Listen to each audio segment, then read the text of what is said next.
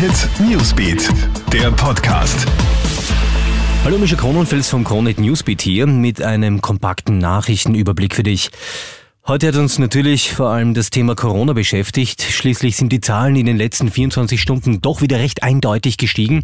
Und zwar auf rund 2000 Neuinfektionen. Zum Vergleich, vorige Woche waren es noch 1500.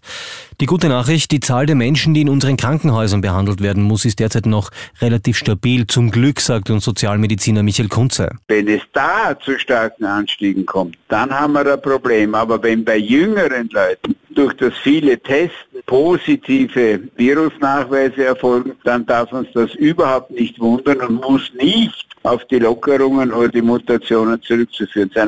Heute wurde auch die sogenannte Ischgl-Studie präsentiert. Da wurden voriges Jahr im Frühling die Bewohner von Ischgl in Tirol getestet und im November dann noch einmal. Das Ergebnis, bei 90 Prozent aller Proben konnten Antikörper festgestellt werden. Das heißt, die Chance, sich nochmals anzustecken, ist innerhalb der ersten sieben Monate relativ gering, sagt die Studie.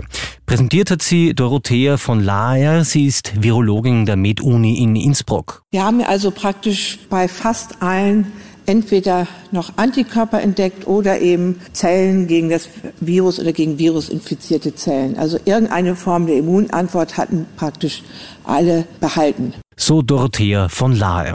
Wenn du heute im Homeoffice warst und A1 Festnetz Internet verwendest, wirst du es wohl bemerkt haben, da ist nichts mehr gegangen. Grund war ein Angriff auf A1. Einen sogenannten DDoS-Angriff hat es da am Vormittag gegeben. Kriminelle bombardieren die Server mit so vielen Anfragen, dass das ganze System kollabiert. A1 hat das Problem dann bis 10.45 Uhr in den Griff bekommen, aber wer für den Angriff verantwortlich ist, bleibt unklar nach wie vor. Jetzt schauen wir kurz in die Steiermark. Da hat die Grazer Stadtregierung heute Pläne für einen U-Bahn-Ausbau präsentiert. Bis 2030 sollen in der steirischen Hauptstadt zwei Linien mit rund 80 kmh unterwegs sein. Das Besondere daran, die U-Bahn soll vollautomatisch sein, also ohne Fahrer. Jetzt noch zum Sport. Da gibt es schon wieder Edelmetall für Österreich. Im Riesentorlauf der Damen holt sich die Parallel-Slalom-Weltmeisterin Katharina Liensberger überraschend die Bronzemedaille. Gold geht im unglaublichen Hundertstel-Drama an Lara Gut-Berami, die sich zur Doppel-Weltmeisterin von Cortina krönt.